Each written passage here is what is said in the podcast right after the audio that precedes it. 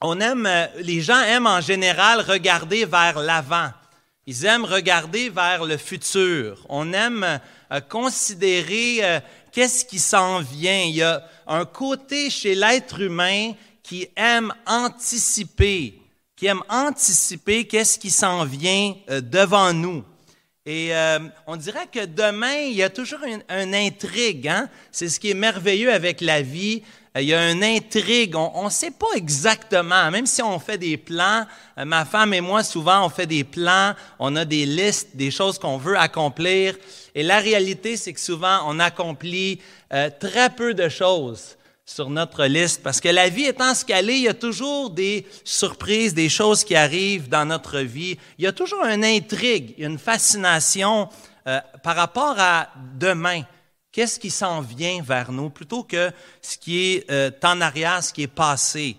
Hein? Les gens utilisent toutes sortes de façons pour essayer de savoir, euh, de connaître le futur. Il y a des gens qui vous payez quelques dollars, puis il y a des gens qui vont lire votre paume euh, pour essayer de vous dire euh, c'est c'est quoi, qu'est-ce qui va vous arriver dans le futur. Je vous dis pas de faire ça, bien sûr, mais je vais juste dire que ça existe quand même. Il y a des gens euh, qui font ça. Il y a des gens qui vont aussi euh, avec une boule de cristal. Hein? On peut payer quelqu'un pour avec une boule de cristal, avec des cartes pour essayer de, de voir dans le futur. Vous savez que c'est c'est pas juste nous qui anticipons le futur. Euh, les êtres humains cherchent pour euh, connaître qu'est-ce qui s'en vient. Même les hommes d'affaires euh, euh, sur Wall Street, dans la région de, la ville de New York, n'est-ce pas, veulent essayer de déterminer quelles seront les tendances au futur. Puis même si on fait de grandes prédictions, la réalité, c'est que on ne on connaît pas l'avenir.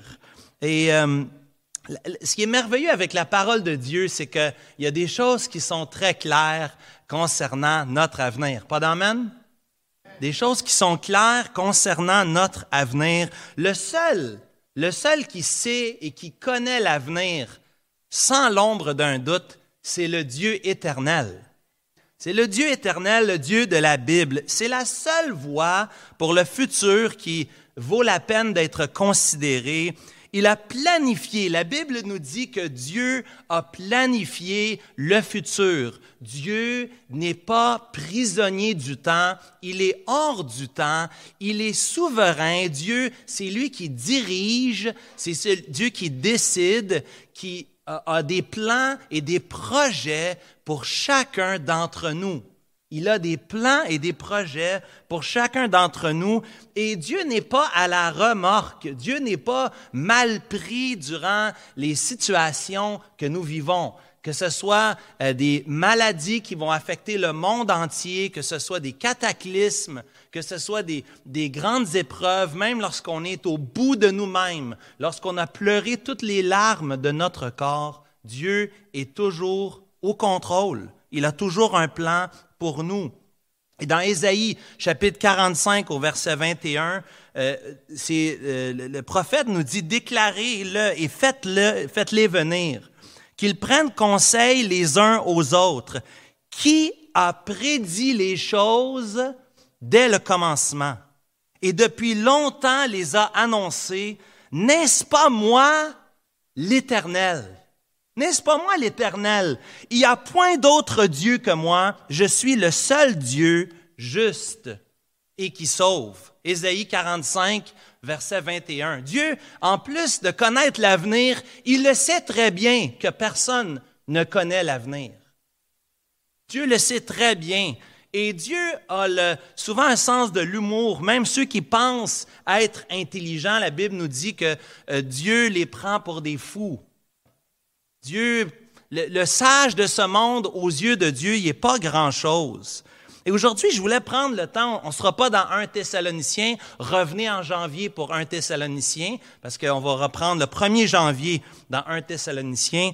Mais pour les deux prochains dimanches, et spécialement aujourd'hui, je voulais prendre du temps avec vous pour regarder des prophéties accomplies dans la Bible concernant la nativité.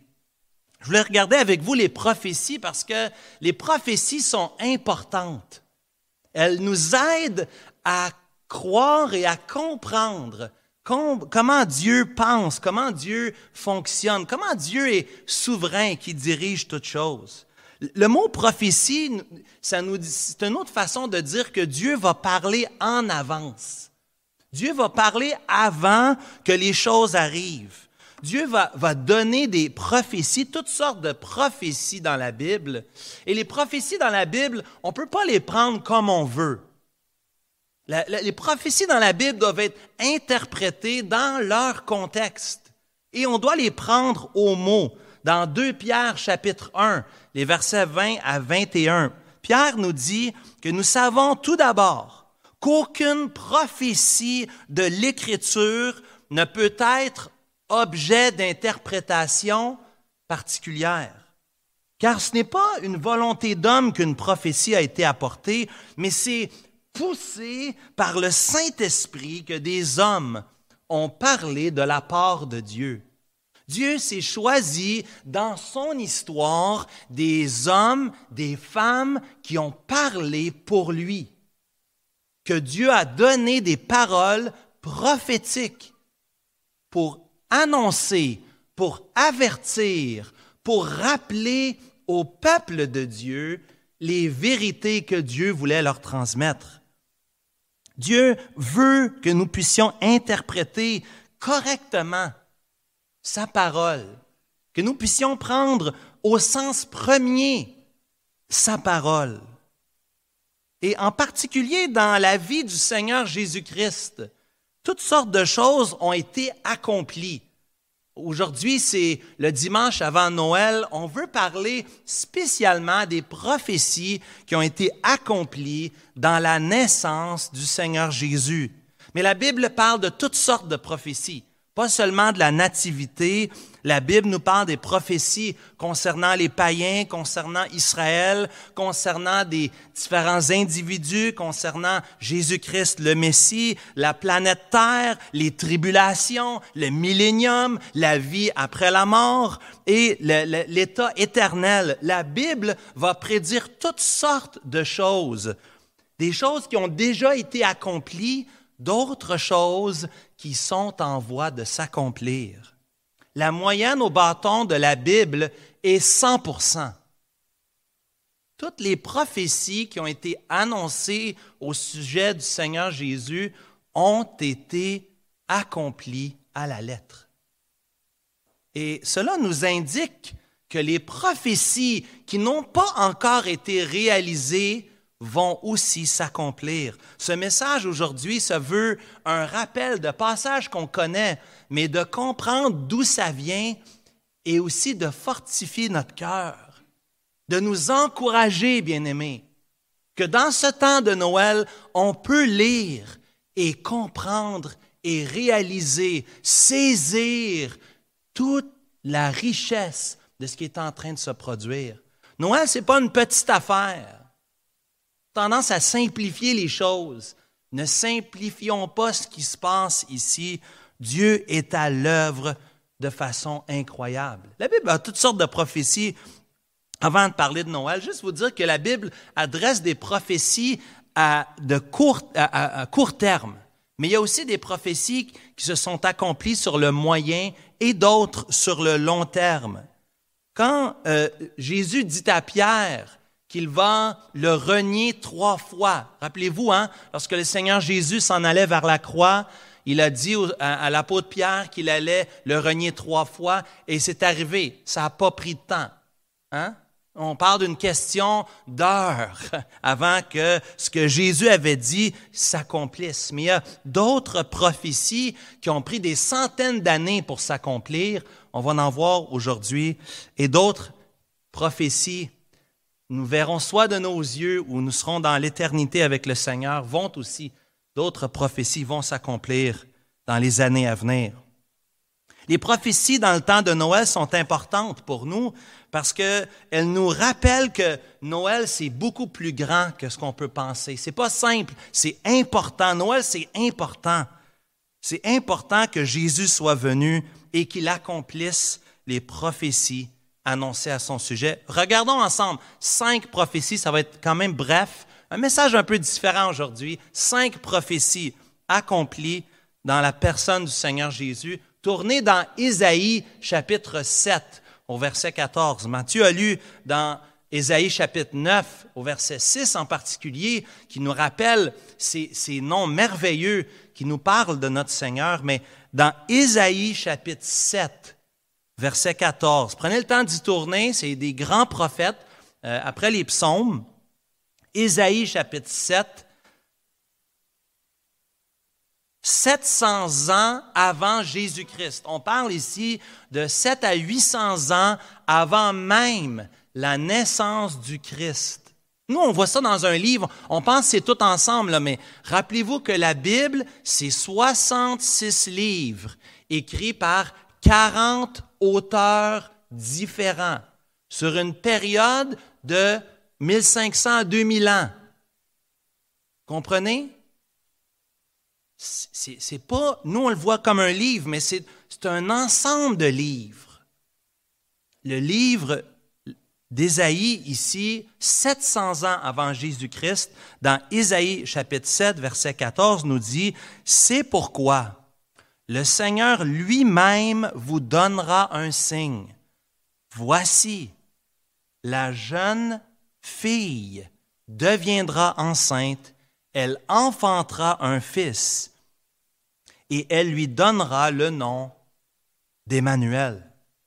Emmanuel qui veut dire Dieu avec nous. Dès l'Ancien Testament, cette promesse nous a été donnée. Cette promesse nous a été donnée que d'une jeune fille, une jeune fille viendrait le Sauveur, le Messie. Une jeune fille vierge nous dit le Nouveau Testament dans Matthieu 1, versets 20 à 23. Ce passage est repris. Tournez dans Matthieu 1, versets 20 à 23. Et gardez votre doigt dans Ésaïe 7. Vous allez pouvoir euh, comparer pour voir pour vous-même. Matthieu 1, versets 20 à 23. Comme il y pensait, voici un ange apparu en songe à Joseph et dit, Joseph, fils de David, ne crains pas de prendre avec toi Marie, ta femme, car l'enfant qu'elle a conçu vient du Saint-Esprit. Elle enfantera un fils. Tu lui donneras le nom de Jésus, celui qui sauvera son peuple de ses péchés. Tout cela, Matthieu 1, verset 22, tout cela arriva afin que s'accomplisse ce que le Seigneur avait annoncé par le prophète. Voici, la Vierge sera enceinte.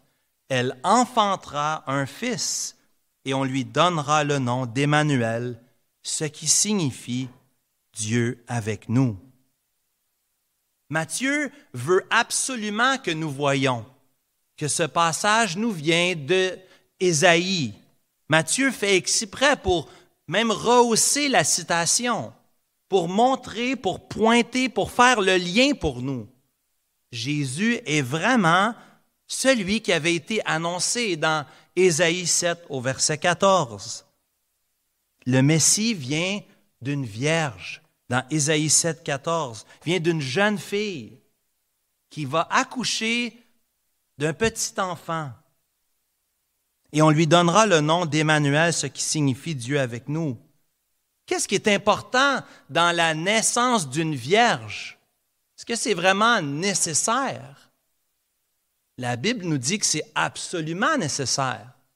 Parce que si Jésus n'est né d'un père et d'une mère d'hommes, d'un homme et d'une femme, il aurait reçu ce qu'un homme et une femme donnent à leurs enfants, c'est-à-dire la nature pécheresse. Mon père et ma mère, ils ont eu quatre enfants qui ont reçu la nature pécheresse de mon père et de ma mère. J'ai eu trois enfants. Ils ont reçu de moi pas grand-chose. Quand les gens les regardent, ils disent, ils me ressemblent pas bien, bien. Hein? Mais au moins, ce qu'ils ont reçu de moi, c'est la nature ah oui, si le Seigneur Jésus venait d'un homme et d'une femme, il aurait reçu la nature pécheresse de son père et de sa mère comme chacun d'entre nous. Mais Jésus est né d'une vierge. C'est-à-dire que le Saint-Esprit a placé cet enfant à même cette femme, Marie, cette servante du Seigneur. Le Seigneur a fait un miracle par l'Esprit Saint. C'est un miracle. Mes amis au me posent la question. Mais ça n'a pas de sens. Tu crois vraiment à ça? J'ai dit absolument, je crois à ça. Je leur ai dit il y a quelques semaines, si Jésus n'est pas né d'une vierge, il n'y a plus rien qui marche. La croix, ça vaut rien. C'est pas un pécheur qui est mort pour moi. Qui est mort pour moi? Dieu, son Fils Jésus. Celui qui était assis à la droite du Père. Celui qui existe depuis toute éternité. Celui qui est l'admirable, le conseiller, Père éternel, Dieu puissant, c'est lui qui est mort à la croix pour moi. C'est Dieu. Qui peut nous sauver? Je ne peux pas me sauver moi-même. Je suis un pécheur. Je ne peux pas demander à d'autres pécheurs de me sauver. Il s'apprend Dieu qui intervient lui-même dans l'histoire de l'humanité. Et ça avait été annoncé, chers amis. Ça avait été prédit qu'il viendrait de cette jeune fille cette jeune fille vierge qui vient enceinte, qui reçoit la double nature, la double nature, la nature divine de l'Esprit Saint, mais aussi la nature humaine par la mère. Qu'elles sont précieuses, nos mères, n'est-ce pas? Oui, cette mère, Ève, qui avait mangé du fruit, qui avait pris, pris du fruit défendu, c'est au travers Ève, au travers sa descendance aussi, que vient le salut. Parce qu'elle porte dans son sein l'enfant qui devait venir, qui est passé de la crèche et qui est allé jusqu'à la croix par amour pour toi, par amour pour moi. Première chose qu'on voit, la Bible nous dit, et c'est dit 700 ans avant la venue du Seigneur Jésus, que le Messie viendrait d'une vierge. Deuxièmement, deuxièmement, allez dans Genèse, premier livre de la Bible. On parle ici de 1800 ans avant la naissance de Jésus-Christ. 1800 années, ça fait longtemps, bien avant la venue du Seigneur Jésus.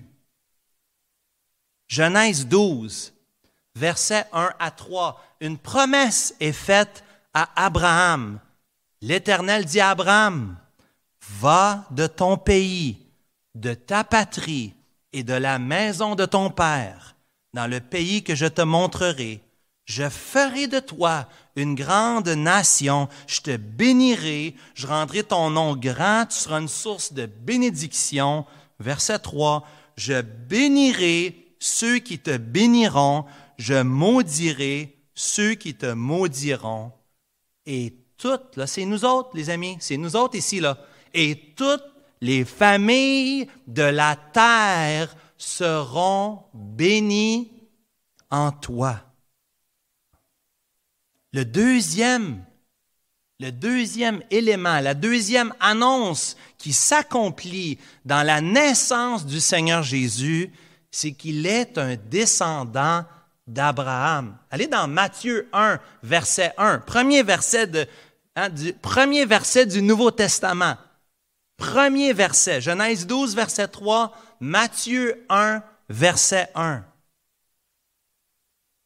Généalogie de qui? De Jésus-Christ, fils de David, fils d'Abraham. 1800 ans avant Jésus-Christ, Dieu dit à Abraham, Abraham, fais-moi confiance. Marche avec moi par la foi. Suis-moi. Fais ce que je te dis. Et toutes les familles de la terre seront bénies en toi. Parce que de toi va venir le Messie, le Sauveur le Christ. Matthieu 1, verset 1. On ne peut pas se tromper, là. Matthieu 1, verset 1. deux hommes, Abraham et David. Le salut vient d'Abraham et de David, de leur descendance, la généalogie, la lignée. C'est pour ça dans la Bible qu'il y a tellement de généalogie. Il n'y a pas de ancestry.com. Vous savez ce site-là, là? Il n'y en avait pas de ça à cette époque-là.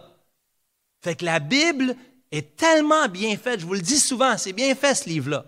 C'est vraiment bien fait. Les généalogies, même si les noms ne sont pas toujours faciles à lire, mais les généalogies nous rappellent la lignée, et en particulier la lignée du Seigneur Jésus-Christ. Même dans le petit livre de Ruth, chapitre 4, versets 18 à 22, même dans ce petit, petit livre-là, l'auteur termine avec une généalogie pour qu'on puisse savoir d'où vient le Messie. Le Messie vient d'Abraham, il vient de David. Il est un juif. Il est de nationalité juive, un descendant d'Israël, du peuple de Dieu. Et les deux livres, autant dans l'Évangile selon Luc, autant dans l'Évangile selon Matthieu, nous montrent la lignée. Dieu veut que ce soit très clair pour toi. L'argument est clair. Jésus vient d'Abraham, Jésus vient de David. C'était mon troisième, mais je les ai mis ensemble. Jésus vient d'Abraham, Jésus vient de David. Dans Jérémie 23, il était dit la même chose. Voici les jours. Jérémie 23, versets 5 et 6.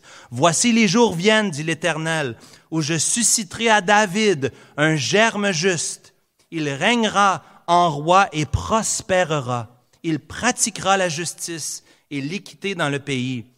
En son temps, Judas sera sauvé, Israël aura la sécurité dans sa demeure, et voici le nom dont on l'appellera l'Éternel, notre justice.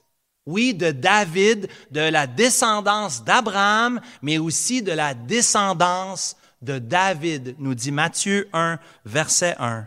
600 ans avant Jésus-Christ, Jérémie aussi affirme que le Christ viendra de la, lignée de David.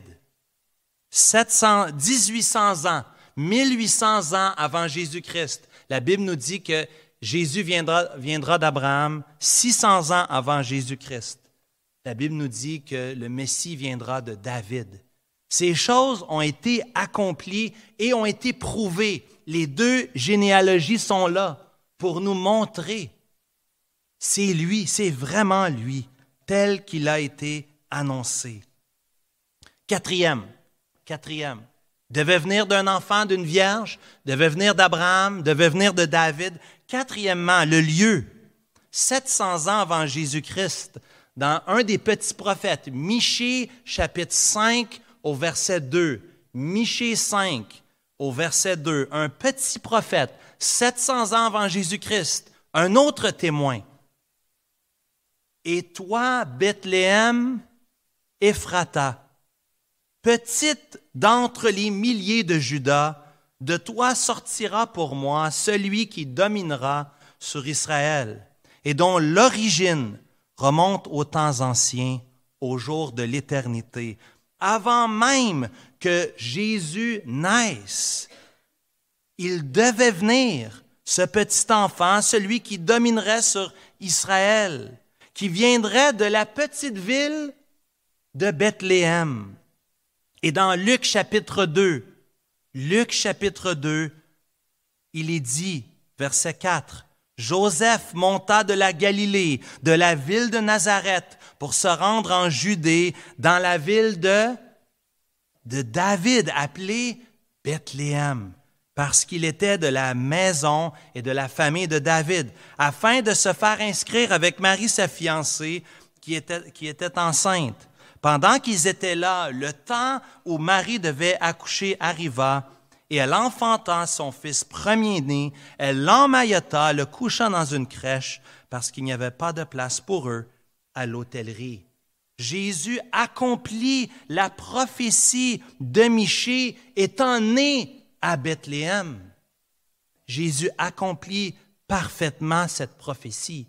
Non seulement qu'on va dire qu'il vient d'une jeune fille, qu'il vient d'Abraham, de David, sa lignée, sa descendance, mais même les détails comme le lieu de sa naissance ont été annoncés 700 ans avant sa naissance.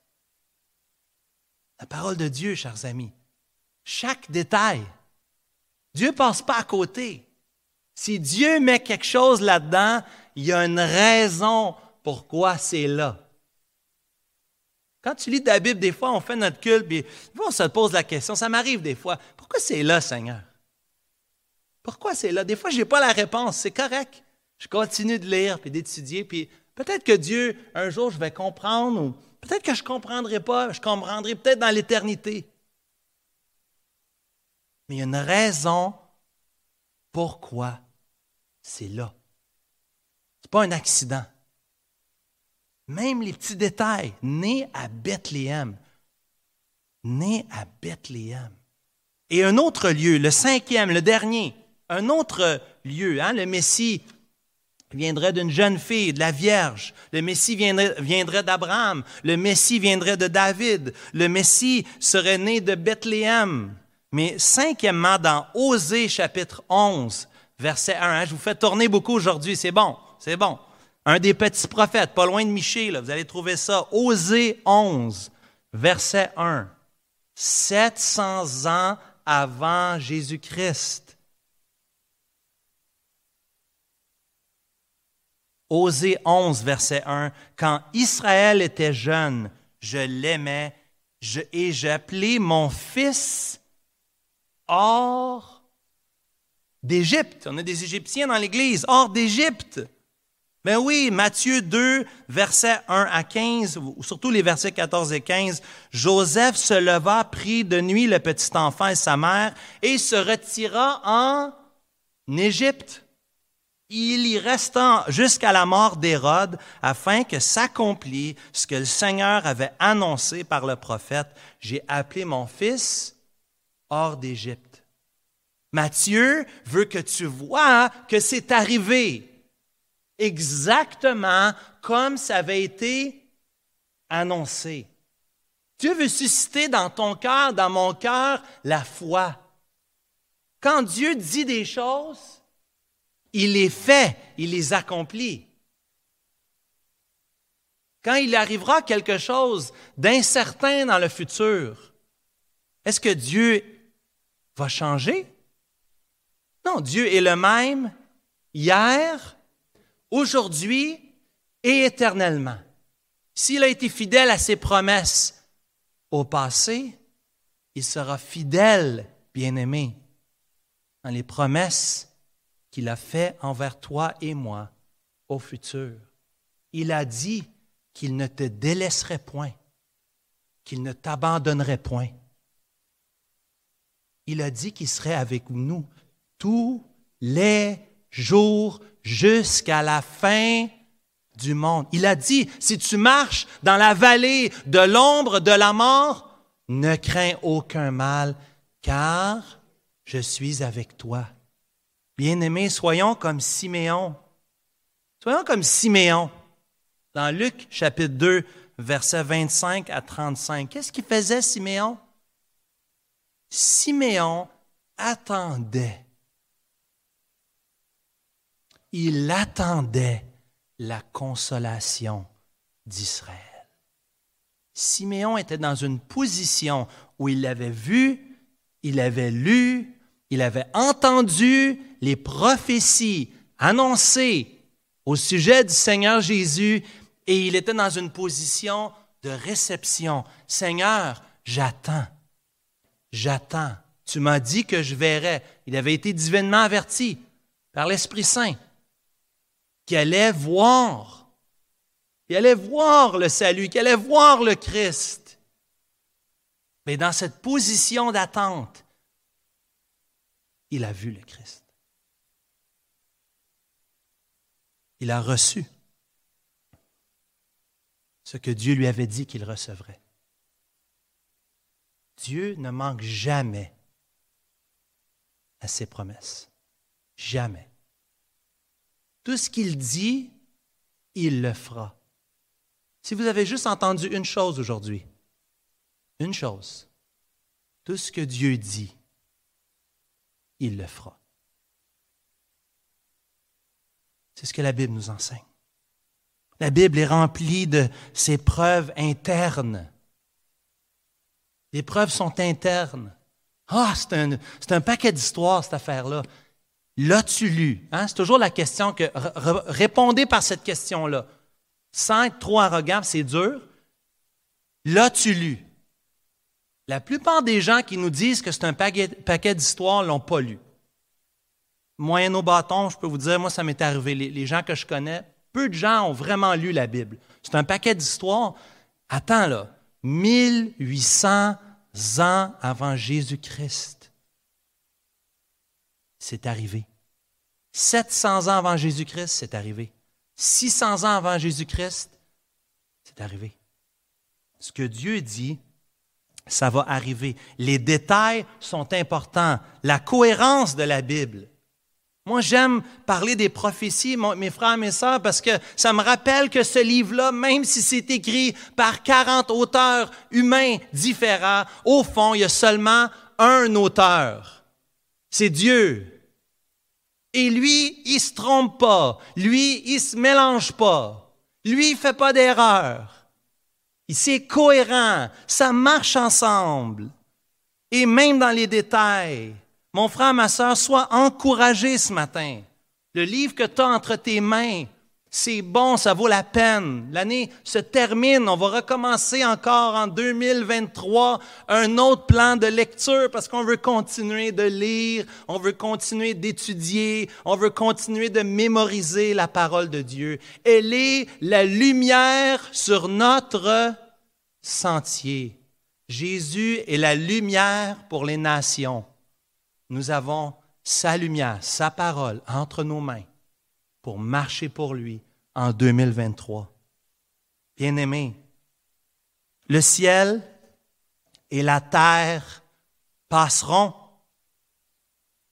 mais les paroles du Seigneur passeront jamais. Jamais.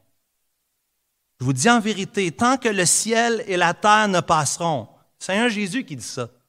Ça monte sur la montagne. Il ne disparaîtra pas de la loi un seul iota et un seul trait de lettre jusqu'à ce que tout soit arrivé. On peut être sûr de ça, chers amis. On peut être sûr de ça, que tu peux faire confiance aux paroles du Seigneur.